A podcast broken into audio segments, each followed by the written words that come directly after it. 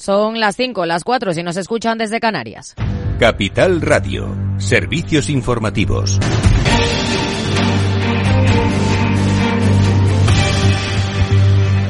¿Qué tal? Muy buenas tardes. Nueva jornada de protestas de agricultores en nuestro país, marcada por el elevado número de ciudades donde hay manifestaciones, sobre todo en Cataluña, Extremadura y Andalucía. Las principales asociaciones han convocado movilizaciones en una docena de puntos. El presidente de Asaja Madrid, Francisco José García Navarrete, pide soluciones a corto plazo tras el encuentro que mantendrá el Ministerio de Agricultura este jueves con los afectados y recuerda que las reivindicaciones de las organizaciones agrarias son las mismas desde hace tiempo.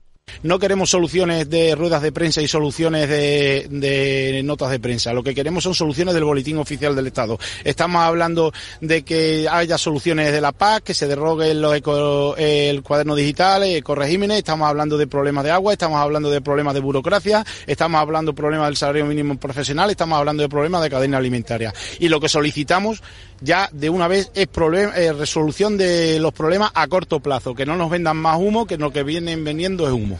Esta tarde el Gobierno reúne al Observatorio de la Cadena Alimentaria para analizar la evolución de los precios de los alimentos desde el campo hasta la mesa, mientras que las organizaciones profesionales agrarias Asaja, COAG y UPA, que continúan con su calendario de movilizaciones, van a protestar en Madrid el próximo 26 de febrero, coincidiendo con la reunión del Consejo de Ministros de Agricultura de la Unión Europea. Uno de los problemas al que se enfrenta el campo es la sequía. Hoy el presidente del Gobierno, Pedro Sánchez, desde una planta desaladora, ha subrayado el firme compromiso del Ejecutivo para garantizar el abastecimiento abastecimiento de agua para todos los españoles y combatir la sequía y ha anunciado una inversión de 5.000 millones de euros hasta 2027 para la modernización de los regadíos. Planificar es promover la inversión histórica en regadíos con 5.000 millones de euros entre el año 2022 y 2027 para modernizar hasta 700.000 hectáreas de cultivo, beneficiando en consecuencia a cerca de 20.000 agricultores y planificación como la que nos llevó a aprobar a principios del año pasado los, planes hidrológicos, que no deja de ser un gran acuerdo de país, eh, partiendo de, un objetivo ambicioso y es el de duplicar la capacidad de desalinización y de reutilización de agua en España.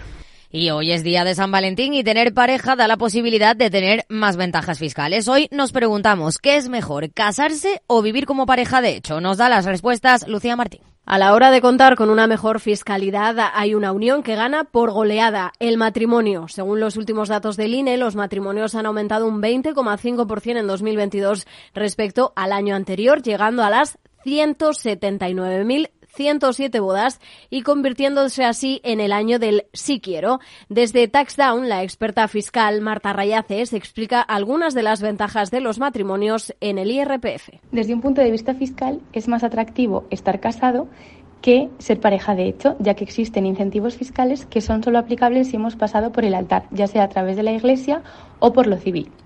Algunos de estos incentivos que podemos aplicar en la declaración de la renta son la posibilidad de hacer la declaración conjunta, que puede suponer una reducción de hasta 3.400 euros y que resulta atractiva cuando hay gran diferencia entre los ingresos que obtiene un miembro y otro de la pareja o cuando uno de los dos cónyuges no trabaja. A tener en cuenta también en el caso de que uno de los cónyuges aporte dinero al plan de pensiones del otro, además de la reducción anual por las aportaciones al propio plan, existe la posibilidad de aplicar una reducción por aportación al plan del cónyuge con un máximo de 1.000 euros al año. También hay deducciones por discapacidad y por vivienda habitual. Otras ventajas fiscales del matrimonio, de las que no gozan las parejas de hecho, son las deducciones en el caso de recibir una herencia y los requisitos para recibir la pensión de Así que ya saben, saquen el anillo que cuando toque hacer la declaración de la renta lo van a agradecer.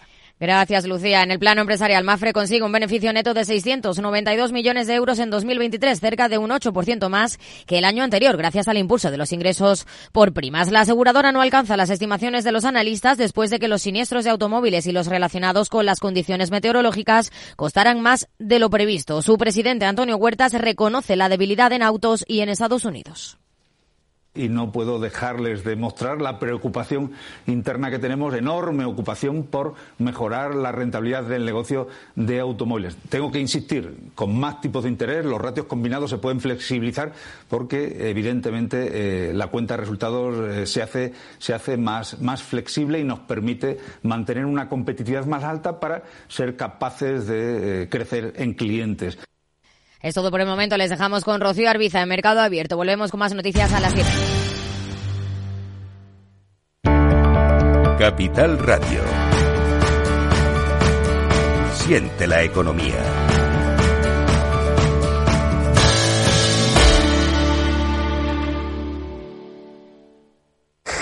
Pasa? No arranca. Se está inundando todo el garaje. Es mi hija, necesita un médico. En estos momentos, ¿qué seguro elegirías? Elige Mafre, el mejor servicio 24-7 en acción. Y con las ventajas de tener todos tus seguros, coche, hogar, salud, empresa y vida, en la misma compañía. Mafre, la aseguradora de más confianza en España. Tío, ya estoy en el tren. A ver si tengo suerte y llego tarde, ya sabes. 30 minutillos y me ahorro el billete. No creo que en media hora me pierda mucho allá en el pueblo. Como mucho al Paco contando por enésima vez cómo conoció a la Juani. Con el compromiso Renfe de puntualidad, si tu tren AVE se retrasa más de 15 minutos, te devolvemos el 50% y el 100% si se retrasa más de 30. Normal que alguno prefiera llegar tarde. Nadie te da más. No todos los trenes son como Renfe. Renfe, tu tren. ¿Estás completamente seguro de que la rentabilidad de tus planes de pensiones es la mejor que puedes obtener? Si tu gestor solo te ofrece los planes de su banco, estás perdiendo oportunidades y, lo que es peor, años de rentabilidad para ti. En Velaria Inversores estamos a tu servicio, no al del banco. Trabajamos con 180 planes de pensiones de las entidades más punteras de España y de ellos solo te ofrecemos los de mayores perspectivas de rentabilidad, sin ningún coste para ti. Si quieres más rentabilidad, visita velariainversores.com. Capital Radio presenta Caser Investment Summit, claves para la gestión de patrimonios en 2024 nos acompañarán Manuel Alejandro Cardenete, catedrático de Economía de la Universidad Loyola, Salvador Mas, CEO y fundador de GPT Advisor, y Asier Uribe Echevarría, director de Caser Asesores Financieros. El 20 de febrero, de 17 a 19 horas, desde la Cámara de Comercio de Sevilla. Reserve su plaza y asista al programa conducido por Luis Vicente Muñoz en el mail eventos@capitalradio.es. Tardes de Radio y Economía. Mercado Abierto con Rocío Arbiza. Siete minutos sobre las cinco en punto de la tarde, sobre las cuatro. Si nos están escuchando desde Canarias, nos estamos acercando a la hora de cierre de la sesión en los mercados europeos de renta variable. Tenemos al IBEX con muchas dudas, con ligeros recortes a esta hora de la tarde. Mantiene, de momento se mantiene el tono positivo en el resto de índices europeos.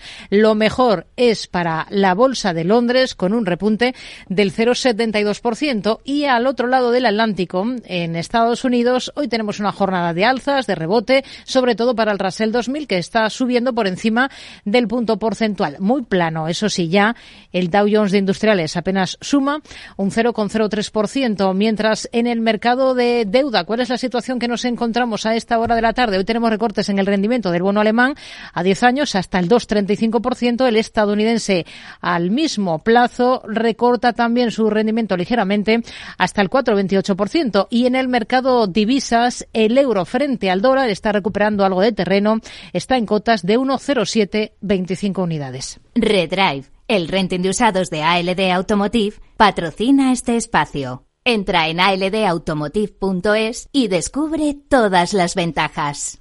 Es imposible que no lo sepan ya a esta hora de la tarde. Hoy se celebra San Valentín, patrón de los enamorados. Y en Mercado Abierto, dado que lo nuestro es la inversión, nos hemos preguntado qué valores nos pueden ahora enamorar para tener en cartera, incluso para toda la vida, con Lucía Martín.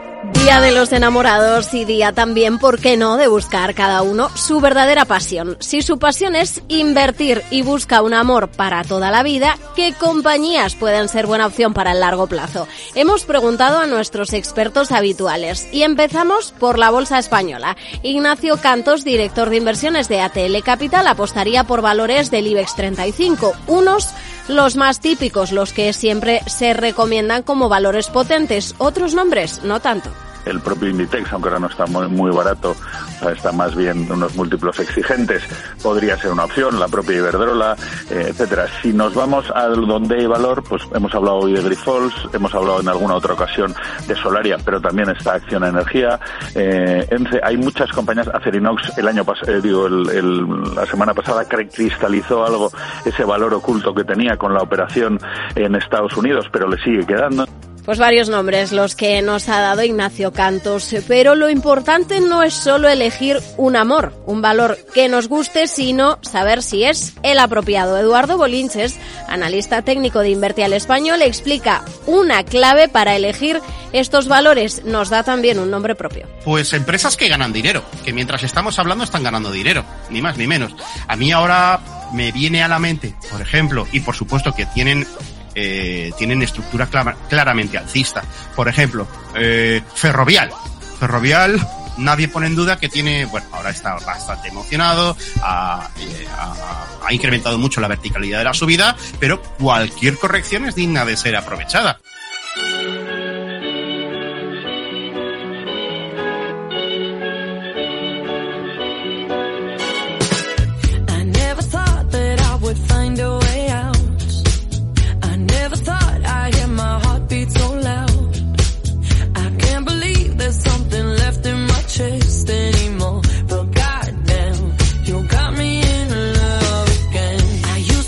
Está en el aire y dónde está en el mercado español. Dado el elevado peso que tienen en el IBEX 35, si queremos valores españoles, Álvaro Romero, analista senior de renta variable de Singular Bank, apunta a las entidades financieras. Creemos que en una cartera de bolsa española hay que estar expuesto a los bancos, sin duda, al final estamos en un índice muy bancarizado. Eh, en este, por este lado nos gusta más BVA y Bank Inter, eh, tanto por la solidez del negocio doméstico de, de Bank Inter como el potencial crecimiento en otras áreas geográficas que tiene, que tiene BVA, principalmente en, en Latinoamérica y en México y, y Turquía. Pues eso señalaba el experto desde Singular Bank, aunque también hay algunas voces que apuntan a que a los bancos les queda poco recorrido por las próximas bajadas de tipos que, si se cumplen las previsiones, podrían llegar este mismo año, en verano, según señalaba la propia Christine Lagarde desde el Banco Central Europeo. Así que cuidado con los bancos que también nos pueden romper el corazón. También hay otros nombres para no sufrir por amor, para que no nos den disgustos y que puedan hacerlo bien de cara al largo plazo. Hay algunas compañías que lo están haciendo muy bien, como Logista, Vitdala, Viscofano o Inditex, que creemos que, que pueden continuar haciéndolo muy bien en el largo plazo, que son líderes en sus segmentos y, y en algunos casos pues ofrecen también una rentabilidad por vivienda muy interesante para el inversor español.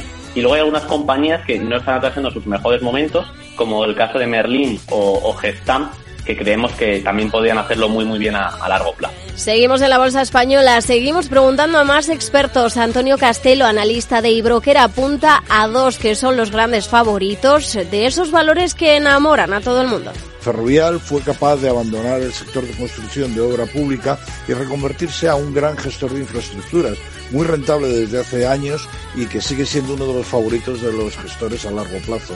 ¿Y qué decir de Inditex? Eh, ya hemos hablado muchas veces de su gran modelo de negocio. Eh, ahora apuestan eh, por sus planes de expansión a nivel global por el nuevo modelo integrado de tiendas físicas online, por la inversión en nuevas tecnologías pues ya ven que en la bolsa española hay dos favoritos claros, son los Casanova del IBEX 35, Inditex y Ferrovial. En el caso de Inditex, pese a que ha subido con mucha fuerza, un 38% en el último año, los analistas todavía le dan un potencial de algo más del 4% hasta los 40 con 77 euros. En el caso de Ferrovial, el potencial sería más ajustado del entorno del 1,5% con un precio objetivo de 35 con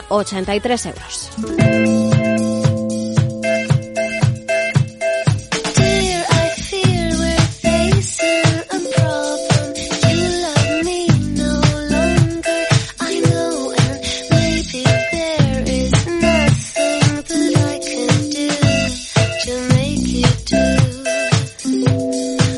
si preferimos tener un amor a distancia y salir de la bolsa española, José Lizán, gestor de Retromagnum y CAV en Cuadriga, se fijaría en dos nombres europeos. Sería con Air Liquide Si es una compañía en la que tengo que confiar en un management a larguísimo plazo y tengo que tener un modelo de negocio muy difícil de replicar, en el que son prácticamente muy pocos players a nivel mundial, junto con Linde son los grandes líderes de los gases nobles, ¿no?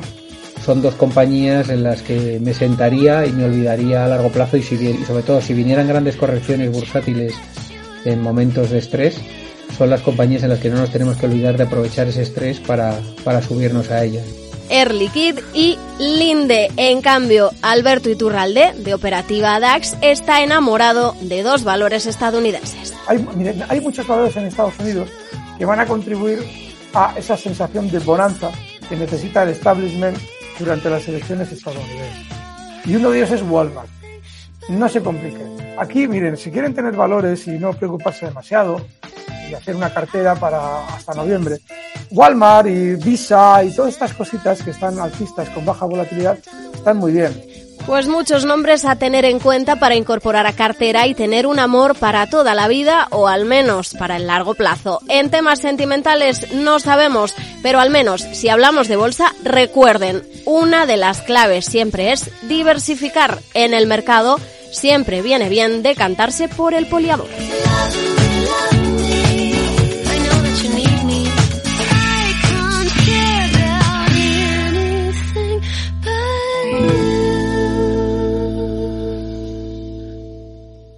Redrive, el renting de usados de ALD Automotive, ha patrocinado este espacio. Entra en aldautomotive.es y descubre todas las ventajas. Más allá de esto, ¿dónde ponemos ahora el foco, Alejandra Gómez? Hoy ponemos el foco en cómo los diamantes creados en laboratorio pueden ser una alternativa más económica para regalar en San Valentín.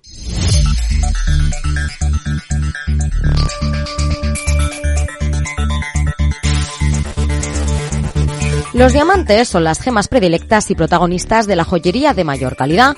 Las grandes ocasiones como cumpleaños, aniversarios y también festividades como la de los enamorados, el día de San Valentín, son las fechas clave de este mercado. Aunque eso sí, es un detalle de lujo y muy caro. ¿Cuánto? El Rapaport Diamond Report, indicativo de referencia usado en este mercado, lo sitúa en unos 2.500 dólares por quilates, aunque en este cálculo intervienen varias claves, como su procedencia, forma o clasificación. Y si los tradicionales son los diamantes naturales, ¿cuál es la alternativa? Miramos a los diamantes creados en un laboratorio. Si nos lanzamos a regalar esta joya de creación científica en San Valentín, ¿Cómo va a repercutir en nuestros bolsillos? Los expertos hablan de un ahorro de nada menos que el 50%. Susana Fuentes, consejera delegada y fundadora de Customima, lo destaca así, hacía un tiempo, en Capital Radio. Los diamantes de laboratorio suelen ser un 50% más económicos que un diamante natural, ya que el proceso de creación es mucho menos costoso al de la extracción de minas. Pero ¿por qué? ¿Qué factores abaratan estas gemas? La clave está en el proceso de creación, que en el caso de los diamantes sintéticos o de laboratorio es mucho más rápido. Los diamantes naturales se crean bajo tierra a unas temperaturas y a una presión muy elevadas y tarda pues más de 75 millones de años pues en poder salir hacia, hacia arriba, ¿no? Entonces en laboratorio lo que hacemos es que con una técnica eh, llamada CVD aplicamos pues esa alta presión y esa alta temperatura y conseguimos que el proceso de crecimiento del carbono, que es la materia prima del diamante, pues se acelere. El resultado es un diamante original creado en laboratorio que únicamente se diferencia en el proceso de creación, pero cuya distinción con los naturales es prácticamente indetectable. Ni siquiera con una lupa o un detector de diamantes al uso se puede diferenciar, porque los detectores de diamantes no diferencian el, el origen. Y es una alternativa que no se les escapa ya a muchos. Según Bloomberg, la demanda de los diamantes naturales ha caído tras la pandemia, sobre todo los anillos de compromiso de los estadounidenses, entre otros obsequios. Tanto es así que los analistas ya encuentran complicaciones en el precio bruto de los diamantes naturales. ¿Por qué? Porque según números de Liberium Capital, entre el 25% y el 30% de los diamantes a nivel global ya se gestan en laboratorios.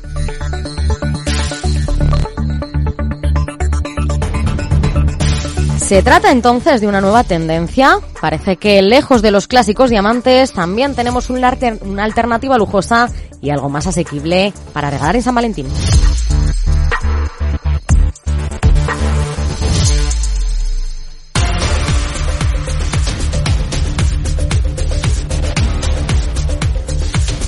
Hablamos en Mercado Abierto ahora con Miguel Ángel Rodríguez, analista independiente. ¿Qué tal, Miguel Ángel? Muy buenas tardes. Hola, ¿qué tal? Muy buenas tardes. Bueno, vamos a mirar a la macro, vamos a ver cómo están las cosas en los mercados de divisas. Hoy está repuntando ligeramente el euro eh, sobre esa cota de 1,07 que ha llegado a cuestionar en algunos momentos. Eh, lo primero, esa ventana de marzo ya parecía cerrada para ver la primera bajada de tipos en Estados Unidos por parte de la Reserva Federal. Ahora, tras el último dato de IPC, ¿el mercado ya duda de, de ese primer recorte de tipos incluso en mayo? Eh, bueno, sí, ya, ya venía de antes con la, una cifra anterior de, empleo muy fuerte, el, el non-farm payroll, las nóminas no agrícolas que superaron las expectativas muy por encima de 300.000, empezó a dudarse de la posibilidad de bajar tipos, o sea, un empleo más alto es un obstáculo para poder bajar tipos para la Reserva Federal.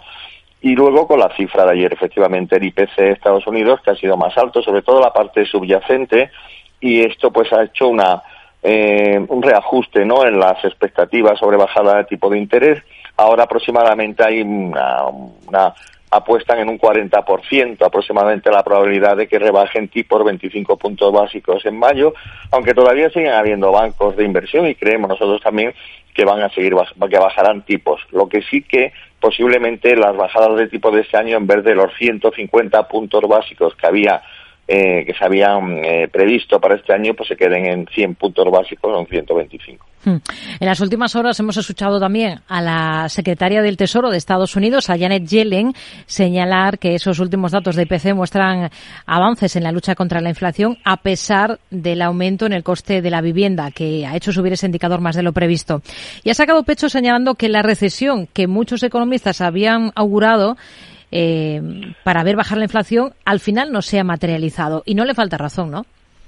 Sí, sí, tiene toda la razón. O sea, inflación, eh, perdón, recesión ni mucho menos, crecimiento muy por encima de lo que se esperaba, el empleo, pleno empleo, sin ningún tipo de, de, problema con la subida de tipo de interés. Y tiene mucha razón también en lo que habla del, del, de la inflación del, de, la, de la vivienda, ¿no? De los gastos residenciales, shelter en inglés. Precisamente el dato de ayer, el, el IPC subyacente, que es el que mira la Reserva Federal de los IPCs, eh, tiene casi un 46% de, de componente de gastos de vivienda. Por eso se quedó alto, porque se mantienen los precios de vivienda altos, alquileres, alojamientos, un 3,9%. Pero algo muy interesante es que eh, la Reserva Federal, el dato que sigue para establecer, para decidir sobre tipos de interés, no es tanto el IPC que se publicó ayer, sino es otro dato PCE, siglas en inglés de gasto en consumo personal, y ayer estuvo hablando Powell sobre esto. esta cifra se publica a final de mes, me parece que es el jueves último de este mes, y esta cifra posiblemente no esté tan influenciada por la subida de las viviendas y veamos un, un, un, PCE más bajo, con lo cual se puede de nuevo reanudar las expectativas sobre bajada de tipo de interés. O sea que todavía no está todo dicho. Hmm. Aquí en Europa también de Guindos hoy mismo ha insistido en que el Banco Central Europeo necesita más tiempo antes de comenzar a, a recortar el precio del dinero. ¿Adelantarse sería mayor error que actuar tarde? Bueno, yo creo que ahí se están equivocando. El Banco Central Europeo, eh, la, situación es completamente diferente. Estamos en una economía debilísima, eh, prácticamente eh, sin movimiento, ¿no? Eh, a punto de recesión. Y luego, pues, unos datos de IPC aquí sí que están por debajo del 3% y evidentemente a la baja, ¿no? Yo creo que, bueno, que están, eh, alguna vez lo hemos hablado, que siempre siguen el ritmo ¿no? de, de, la Reserva Federal. La Reserva Federal puede que se retrase un poco más y ahí sí que podría hacerlo, pero retrasarse en el caso de, de Europa podría causar daños un poco más eh, estructurales ¿no? en la economía. El único problema es el euro, ¿no? que está débil y lo podría presionar a la baja. Hoy con el dato de PIB del cuarto trimestre en la eurozona se ha confirmado que se evita esa recesión técnica en el último cuarto del 23. Se evita la recesión, pero como dice, está muy débil la economía y hay bastante preocupación particularmente por la situación de Alemania, ¿no?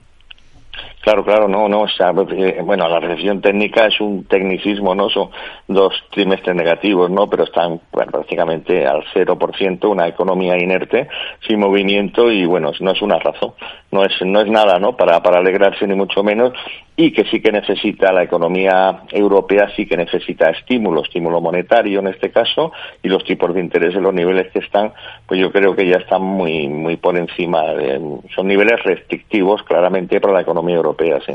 ¿Qué le ha parecido el dato de IPC que hemos conocido hoy en, en Reino Unido? Se mantiene en el 4% eh, interanual en enero, la misma tasa que en diciembre del 23.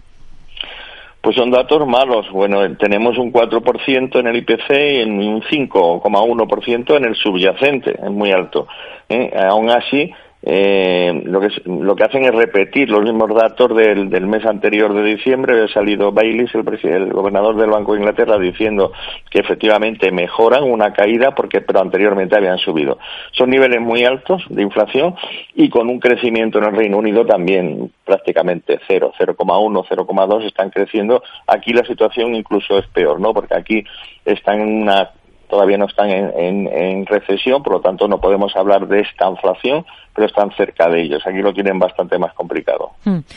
Escenario para el yen, que ha rebasado, lo hemos visto esta jornada, esa barrera de las 150 unidades por dólar en un mercado de divisas por primera vez desde, desde noviembre pasado. No veíamos esa, esa cota. El ejecutivo nipón ya ha salido al paso y ha dicho que estos movimientos bruscos no, no les gustan, no son buenos. No les gusta, sí. Sí, siempre se queja, ¿no? Cuando hay movimientos así muy erráticos. Y efectivamente, aquí lo que estamos viendo es fortaleza del dólar, básicamente. No solamente contra el yen, sino contra el resto de las divisas movimiento que viene motivado, bueno, aquí hay una correlación muy, muy alta ¿no? y directa de la, en el caso concreto del dólar yen con los, con los tipos de interés del dólar de mercado, ¿no? Ayer, para que nos hagamos una idea, mm, la rentabilidad del bono de dos años en Estados Unidos eh, que debería tener una volatilidad más pequeña, subió nada más y nada menos que casi 20 puntos básicos, es una barbaridad. Y eso arrastra al dólar al alza y se lo llevó a los niveles actuales. Bueno, si yo creo que no, no va a seguir eh, siendo tan fuerte el tirón de los tipos de interés, por lo tanto no va a arrastrar tanto al dólar al alza y ahí no van a tener mucha preocupación, pero si fuera así tampoco tendría nada que hacer como no sea intervenir, pues, pues no lo han hecho en niveles incluso más altos o cambiar su política monetaria del bien, que estamos todos esperando que empiecen a dejar que los tipos de interés suban algo más y no lo hacen. Sería la única manera de frenar el alza del dólar yen. Miguel Ángel Rodríguez, analista independiente, gracias. Muy buenas tardes. Buenas tardes, de nada. Y estamos muy pendientes también de materias primas agrícolas como el cacao. Su precio ha tocado máximos históricos y esto encarece el chocolate en pleno San Valentín. La razón, la oferta a nivel global no puede satisfacer la demanda, como señala Diego Morín, analista de IG. Eh, debido sobre todo al déficit eh, que está ocurriendo en el mercado eh, y especialmente en los países productores. en Guinea en el Golfo de Guinea, países como, como Ghana, Costa de Marfil, que bueno, pues que han visto cómo eh, especialmente los cambios en las condiciones climáticas eh, han penalizado sus cosechas.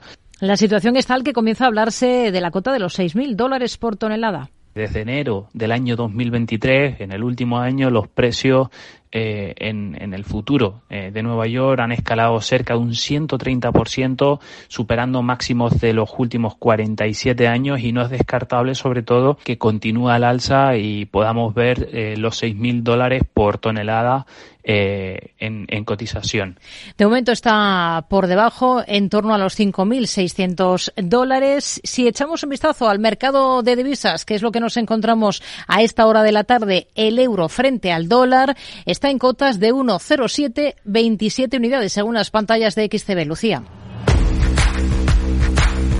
¿Te sientes atraído por invertir pero no sabes por dónde empezar? XTB, el broker líder en el mercado europeo y presente en España desde hace 15 años, pone a tu disposición la mejor oferta del mercado. Ninguna comisión en la compra y venta de acciones y ETFs de todo el mundo, hasta 100.000 euros mensuales. El proceso es muy sencillo. Entras en xtb.es y en 5 minutos abres una cuenta completamente online. Además, dispondrás de la mejor formación del sector a tu disposición. Análisis diarios de mercado y atención al cliente las 24 horas. Un broker, muchas posibilidades. xtb.es. A partir de 100.000 euros al mes, la comisión es del 0,2%, mínimo 10 euros. Invertir implica riesgos.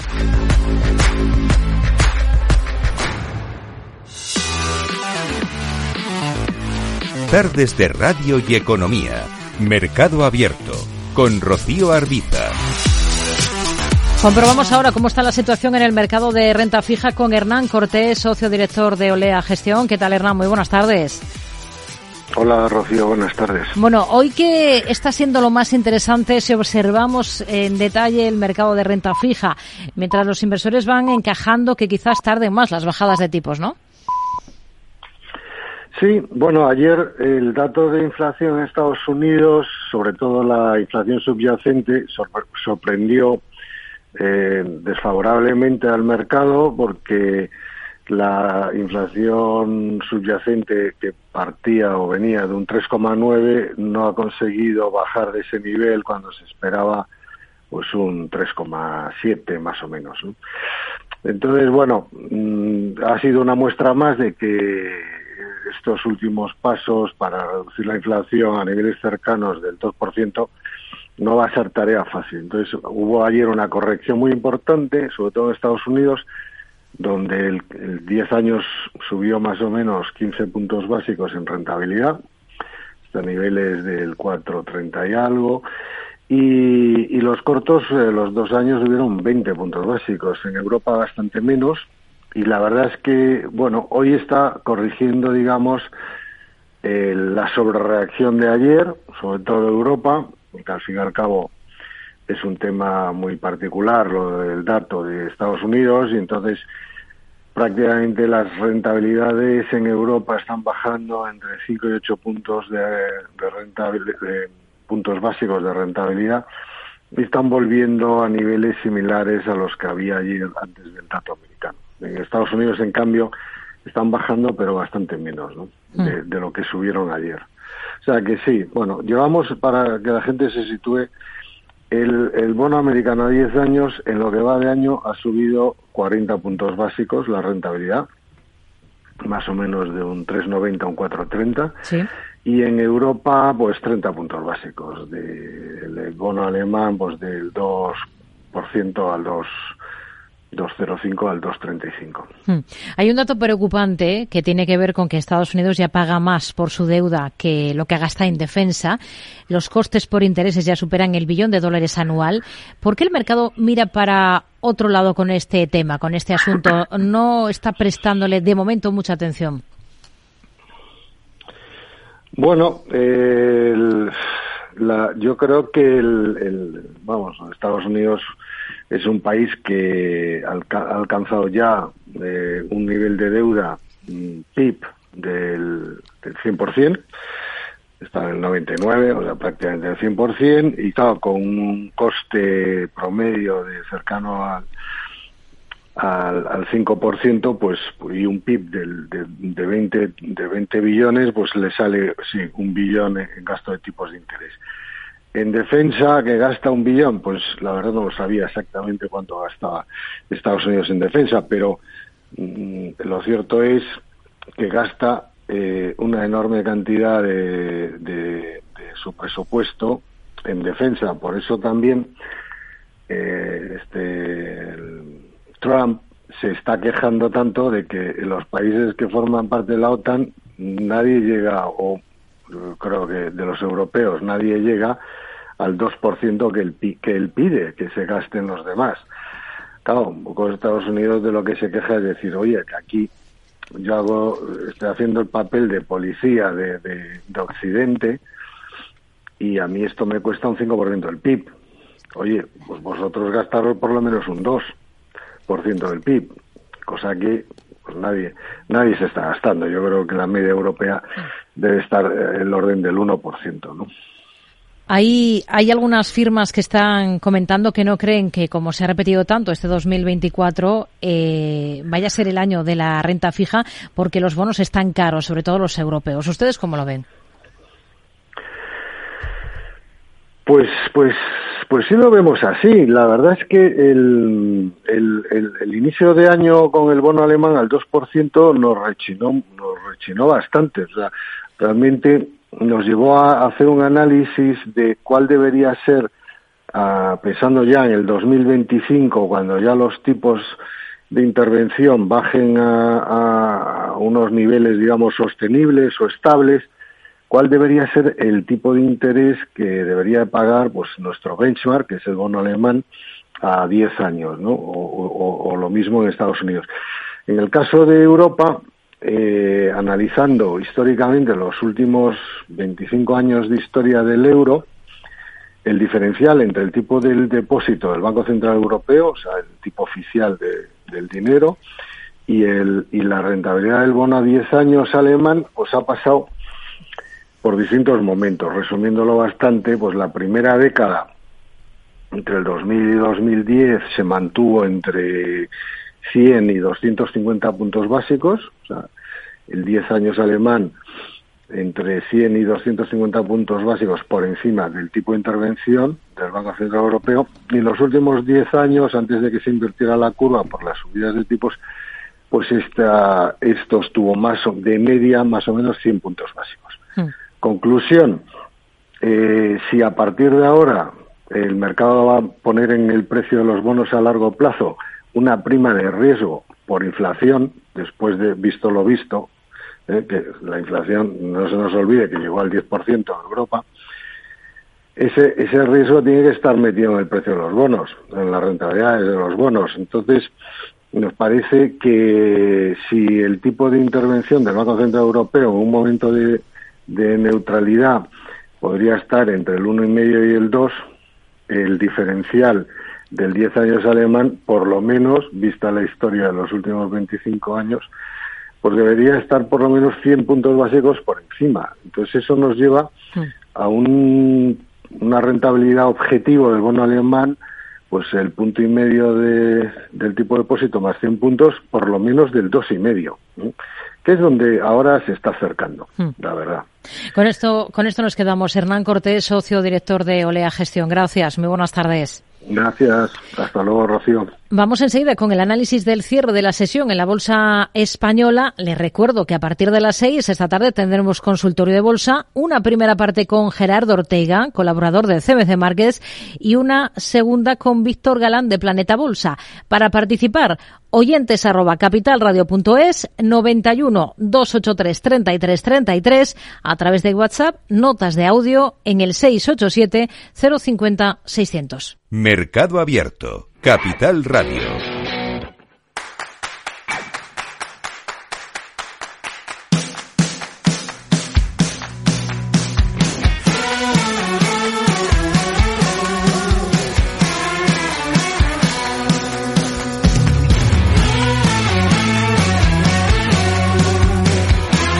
Cierre de la sesión con Carlos Ladero, analista de GPM. Carlos, muy buenas tardes. Buenas tardes. Bueno, ¿qué ha sido lo mejor y lo peor de los resultados de Mafre? Que al final hemos visto que no se han recogido nada bien en bolsa. Ha liderado las caídas la aseguradora. Que no, que no me ha gustado y mira que, han mejorado lo que lo que llevaba haciendo Mafre desde hace tiempo. Nosotros, como he dicho, somos eh, apostamos por aseguradoras mientras estén los tipos como están. Yo creo que es apuesta. Y, bueno, pues quizá lo que haya penalizado más es un poco las, las previsiones que se tendrían ¿no? por parte de los analistas en función de estos resultados. Realmente ha habido un diferencial, creo, entre el 8 y el 9% en está por encima de los del mismo periodo del año pasado. Y, bueno, entiendo, entiendo que, obviamente la caída ha sido, pues, primero porque está en una zona técnica, pues, pues eh, prácticamente máxima de los últimos años y segundo por, por porque ha, decepcionado ¿no? en resultados. Quizás esperábamos un doble dígito de crecimiento y no, y no ha sido así. Así que bueno, paciencia. Yo eh, insisto, nosotros por lo menos, eh, pase lo que pase, aunque a nivel técnico la verdad es que hoy, hoy se ha puesto algo fea, ¿vale? Eh, creo que, que, hay que seguir apostando mientras haya tipos de altos por, por aseguradoras. Reconoce el presidente de Mafre, Antonio Huertas, la preocupación de la aseguradora por la evolución de la rama de autos. El apetito de automóviles ha sido menor debido a las circunstancias que estamos aprovechando o que estamos pasando y, hemos compensado ese menor crecimiento en automóviles con mayor crecimiento en otros eh, negocios de seguros generales, de seguros de empresas y de grandes empresas. Niega Oliu, el presidente del Sabadell, que haya nada sobre la mesa, ni debajo, dice, sobre una eventual operación eh, con Unicaja. ¿Le encajan los dos bancos? ¿Tendría sentido? Pues hombre, si nos atenemos a lo que ha pasado en España, tendría todo el sentido del mundo porque vale cualquier cosa.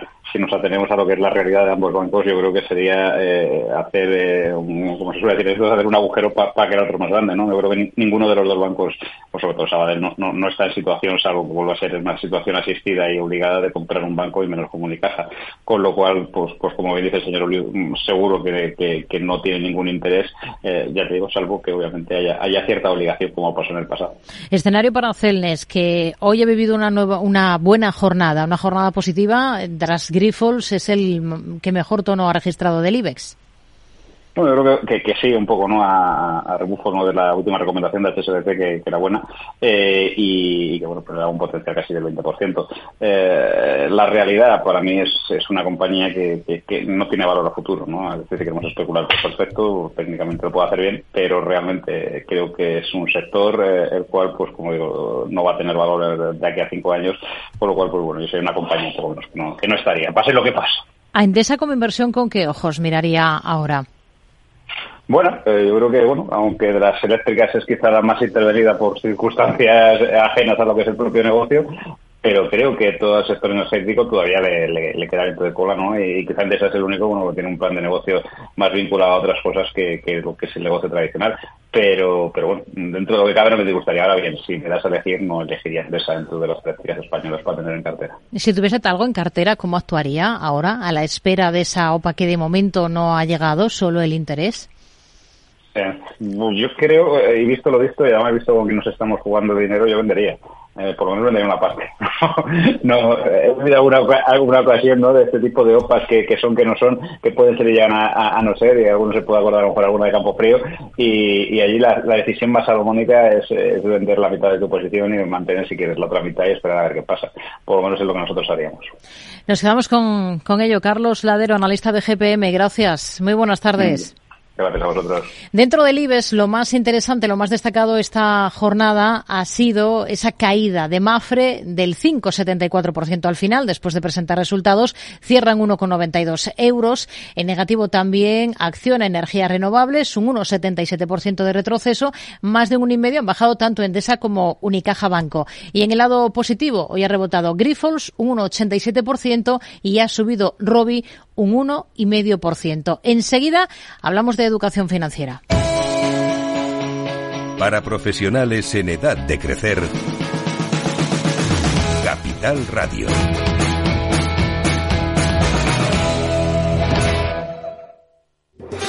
¿Estás harto de bajas rentabilidades? ¿No quieres seguir pagando altas comisiones a tu banco o gestora? Finicens es la solución perfecta para gestionar tu patrimonio. Traspasa tus fondos de inversión a Finicens y podrás obtener una mayor rentabilidad. Infórmate en el 910483004 y en finicens.com. Finicens, especialistas en inversión indexada. Capital Radio presenta Caser Investment Summit Claves para la gestión de patrimonios en 2024. Nos acompañarán Manuel Alejandro Cardenete, catedrático de Economía de la Universidad Loyola, Salvador Mas, CEO y fundador de GPT Advisor, y Asier Uribe Echevarría, director de Caser Asesores Financieros. El 20 de febrero, de 17 a 19 horas, desde la Cámara de Comercio de Sevilla. Reserve su plaza y asista al programa conducido por Luis Vicente Muñoz en el mail eventos arroba capitalradio.es. Mercado Abierto, Capital Radio. En Mercado Abierto, Educación Financiera, con Banco Big.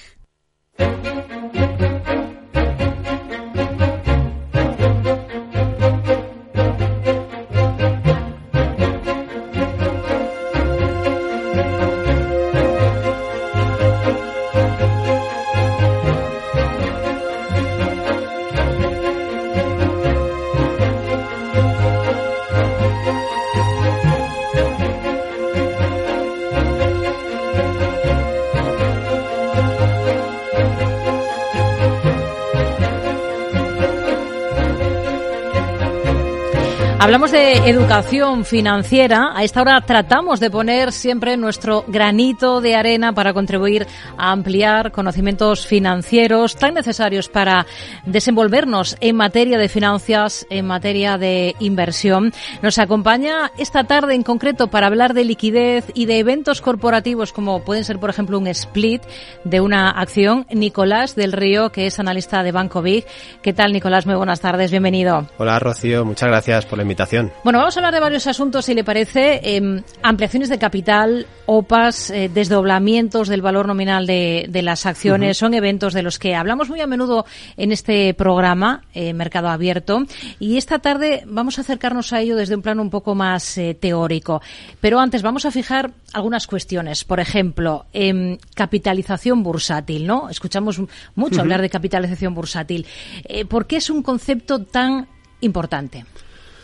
Pues bien, está además de moda, ¿no? Porque, Rocío, fíjate, normalmente estamos escuchando a cada, a cada rato eh, pues que todos los dueños de las grandes compañías se sobrepasan unos a otros. De repente eh, vemos la lista Forbes y vemos que, que vemos eh, al dueño de la compañía, por ejemplo, Meta, de Mark Zuckerberg, superando a, a Elon Musk de Tesla. Sí. Y todo esto eh, viene también por la capitalización bursátil de las compañías. Vamos a definirlo para que los oyentes lo entiendan. Simplemente es el número de acciones que hay en, la, en el free float de la, de, cotizando, número de acciones por el precio de la cotización. Entonces, claro, cuando hemos tenido estas subidas de, de cotizaciones, en la, sobre todo en la bolsa americana, pues vemos cómo la capitalización en bursátil ha aumentado en esos magníficos siete que, que se han hablado. Bueno, aunque Tesla se ha caído un poco, ¿no? Sí. Pero eh, precisamente capitalización bursátil lo tenemos que ver como el número de acciones que están circulando por el precio de cotización. Y ahí tendríamos la definición, la definición, perdón, y lo importante que es porque eh, nos va a indicar qué valores son los más negociados, los que más interés están generando en bolsa y también los que nos pueden dar cierta seguridad a la hora de operarlos con ciertas garantías en lo que es el- la compra-venta de valores. Hmm. Em, vamos a ir fijando conceptos. eh, em- partimos de esto de capitalización bursátil. ¿Por qué es clave la liquidez? Pues la liquidez, Rocío, para mí eh, tiene una especial relevancia. Al final la liquidez eh, nos va a mostrar en un valor eh, mucha seguridad o no. Es decir, un- hablamos también de volumen. Eh, me gusta hablar de liquidez como un ratio eh, pues que eh, eleva la seguridad de las compañías, pero hablo del volumen. Por ejemplo, eh, tenemos eh, la- una compañía como Nvidia con una liquidez elevadísima actualmente, con un volumen que está cada vez creciendo más, y eso mm, copa el interés de los inversores, que además hablaremos más adelante de tendencias, pero cuando una tendencia es alcista y encima eh, hay una elevada liquidez en el valor y hay un volumen elevado, pues estamos eh, en una situación claramente favorable para los inversores. Cuando no es así, cuando tenemos los famosos chicharros que se llaman, o esas compañías que tienen poca liquidez en los mercados, ese volumen es peligroso, puede serlo, eh, debido a la falta de compra-venta, de negociación entre, inversores y que se produzcan gaps, huecos en los mercados, eh, se produzcan caídas abruptas, eh, o incluso subidas de la cotización del valor que no se explican muy bien por qué han ocurrido y por eso la liquidez eh, para mí es, es sinónimo de seguridad. Entonces cuando estemos viendo los volúmenes de las acciones vamos a fijarnos en ello que nos va a dar un gran indicador de, de solvencia de la compañía. Hmm. Hemos dicho al principio que hablaríamos de eventos corporativos que, que pueden ocurrir cuando somos tenedores de acciones de una empresa X.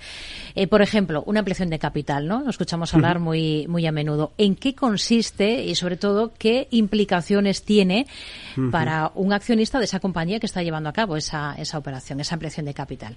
Así es. Bueno, una ampliación de capital para la mayoría de los inversores bastante conocida, pero tenemos que saber por qué las compañías eh, llegan a esa conclusión. Bueno, llegan en la junta de accionistas y normalmente la ampliación de, eh, capital eh, se utiliza para aumentar eh, las proyecciones de financiación de una compañía porque tienen eh, una expectativa de crecimiento económico o bien puede ser también por otros aspectos que no son tan eh, positivos, como podría ser que la compañía atravesara eh, dificultades a nivel de liquidez. Entonces, normalmente cuando estas compañías, eh, tenemos compañías que la ampliación de capital, si lo hacen para aumentar esa capitalización para nuevos proyectos, pues es algo positivo hmm. y los inversores deberían acudir. ¿Cuándo no es tan positivo acudir a una ampliación de capital? Pues cuando tenemos aquella compañía que tiene unos ratios de endeudamiento elevados, eh, exceso de, endeudamiento, sobre todo a corto o largo plazo, y entonces ahí eh, tenemos que pensaros mucho. Hay varios tipos, Rocío. En, en este caso tenemos la ampliación de, capital más normal, que es la emisión de nuevas acciones sobre la par, ¿vale? Con la prima, o sea, eh, los accionistas, en este caso los antiguos, van a recibir unos derechos de suscripción preferente, donde les va a dar acceso a poder comprar nuevas acciones que se meten sobre la par. Entonces tienen ese derecho. Los derechos de suscripción son interesantes porque nos dan la posibilidad de venderlos en el mercado secundario, es decir, nosotros podemos venderlos. Antes tenía la ventaja de que fiscalmente no se no, se, no, existía, retención, pero a partir de 2017, me parece que fue, pues a partir de ahí tenemos que, que tributar a dar por esos derechos de suscripción o los podemos utilizar para acudir a la ampliación y suscribir nuevas acciones. Hmm. Aquí que creo que, es importante, pues eh, ver sobre todo si, si la ampliación de capital vale la pena. Por eso te digo lo de los derechos, los podemos vender o podemos utilizarlos. Lo que no tenemos que perder, eh, atentos a inversores, lo que no tenemos que perder es dejarlo como está, porque si no elegimos nada, vamos a perder los derechos y no vamos a ir a acudir a la ampliación y encima no los vamos a vender y nos vamos a quedar sin, sin nada, ¿no? Hmm. El mensaje en todo caso es importante, ¿no? Ojo con esas ampliaciones de capital en compañías, digamos, que están con el agua al cuello, ¿no? Correcto. Entonces, en ese caso mm, hay que ver y analizar un poco la situación de la compañía, Rocío, porque en este caso mm, tenemos que estar muy atentos a si esas ampliaciones de capital se hacen debido a esas dificultades de la compañía y en ese caso quizás la mejor elección sea vender los derechos y, no acudir a esa ampliación. Hmm un split y un contra-split. Nos suelen preguntar bastante a menudo en los consultorios de, esta emisora eh, los oyentes ¿no? al respecto de esto cómo me afecta a mí. Em, ¿Qué persigue una compañía con este tipo de operaciones? Pues normalmente los split, vamos a empezar por ellos, Rocío, eh, como lo dice el término anglosajón, equivalente a división de las acciones, ¿no? Entonces, eh, lo que va a hacer es que se, normalmente se va a dividir eh, o sea, un split lo que va a hacer es dividir, perdón, el precio actual de las acciones y nos van a dar un múltiplo correspondiente en acciones que teníamos, que poseíamos. ¿Qué persigue la compañía? Pues realmente eh, no es que sea ni mejor ni peor se hace como para maquillar el precio un poco de la compañía. Realmente es porque una compañía, por ejemplo, lo ha hecho Amazon cuando está al precio muy elevado y hacen un split, en este caso para maquillar el precio, para que sea más atractivo de alguna manera. Que no de vértigo comprar una acción tan... Exacto. Con un precio tan elevado, voy a decir tan cara, pero eso es otra cosa. Exacto, Rocío. Y nosotros es verdad que tenemos esa parte psicológica que nos traiciona muchas veces y muchos inversores me dicen, Nicolás, pero esto está muy caro, esto no lo puedo comprar. No, bueno, pero en, bolsa caro eh, no es sinónimo de precio elevado, ¿no? Pero es verdad que sí que se hace ese split para ello, ¿no? Y luego tenemos, Rocío, la figura del contra-split, que sería todo lo contrario. Sobre todo, esto sí que no es tan positivo, pero no porque... Básicamente te voy a decir por qué es porque normalmente se dan precios de compañías que están inferiores a un dólar, a un euro, a, precios que psicológicamente sí que nos producen un poco de desconfianza. Por ejemplo, una compañía que cotiza menos de un euro, no sé por qué nos da un poquito más de confianza.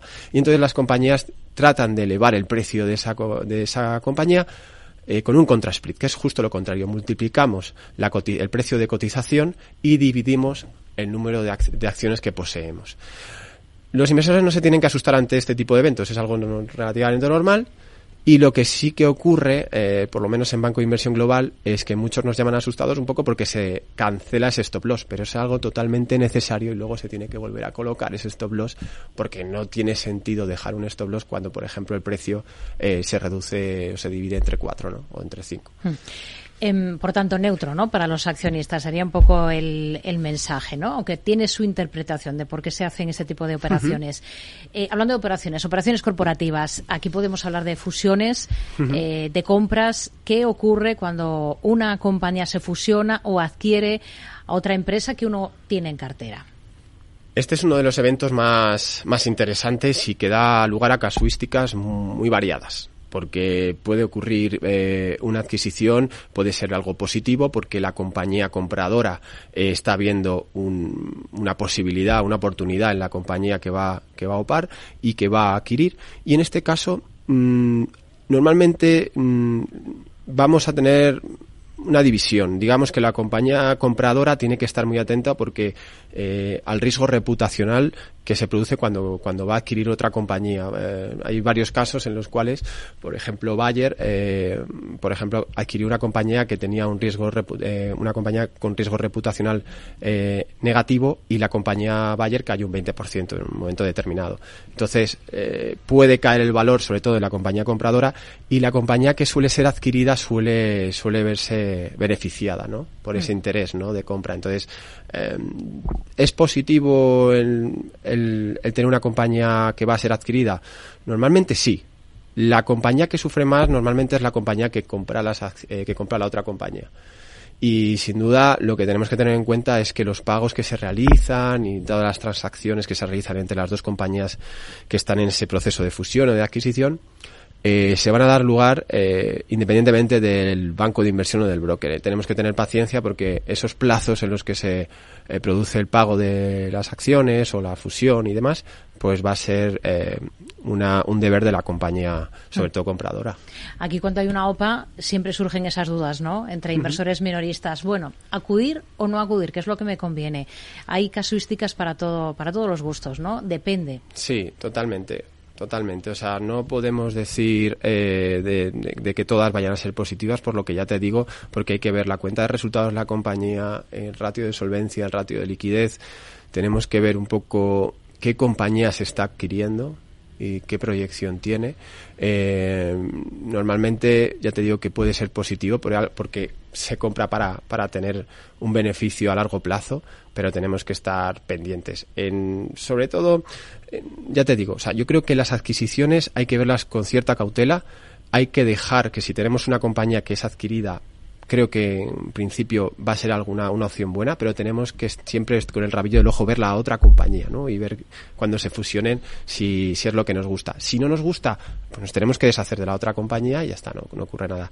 Y respecto a otros eventos corporativos, eh, Rocío, no hemos comentado, por ejemplo, los dividendos porque más adelante vamos a dejar cosas en el tintero para más sesiones y creo que da lugar para múltiples múltiples explicaciones la parte de dividendos. No sé qué te parece a ti. Perfecto. Nos lo anotamos y seguimos hablando de dividendos en este caso en otro capítulo de educación financiera aquí en Mercado Abierto. Nicolás del Río analista de Banco Big. Gracias. Muy buenas a vosotros muchas gracias Rocío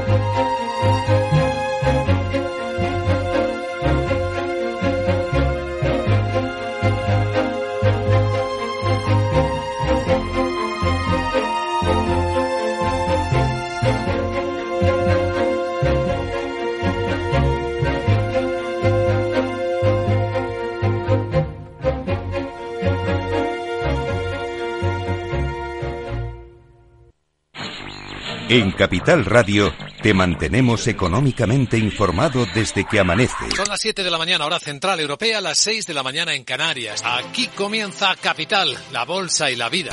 Haciendo algún break en el camino. Enseguida, hora trading la hora más golfa de los mercados. Para continuar informándote después de comer. Son las 4 de la tarde, las 3 en Canarias. Esto es Mercado Abierto, en Capital Radio. Y que cierres el día conociendo todos los detalles. Señoras y señores, buenas noches, bienvenidos. Escuchan la sintonía de Capital Radio. Les invito a que nos acompañen aquí en el balance. Capital Radio. Información económica de calidad.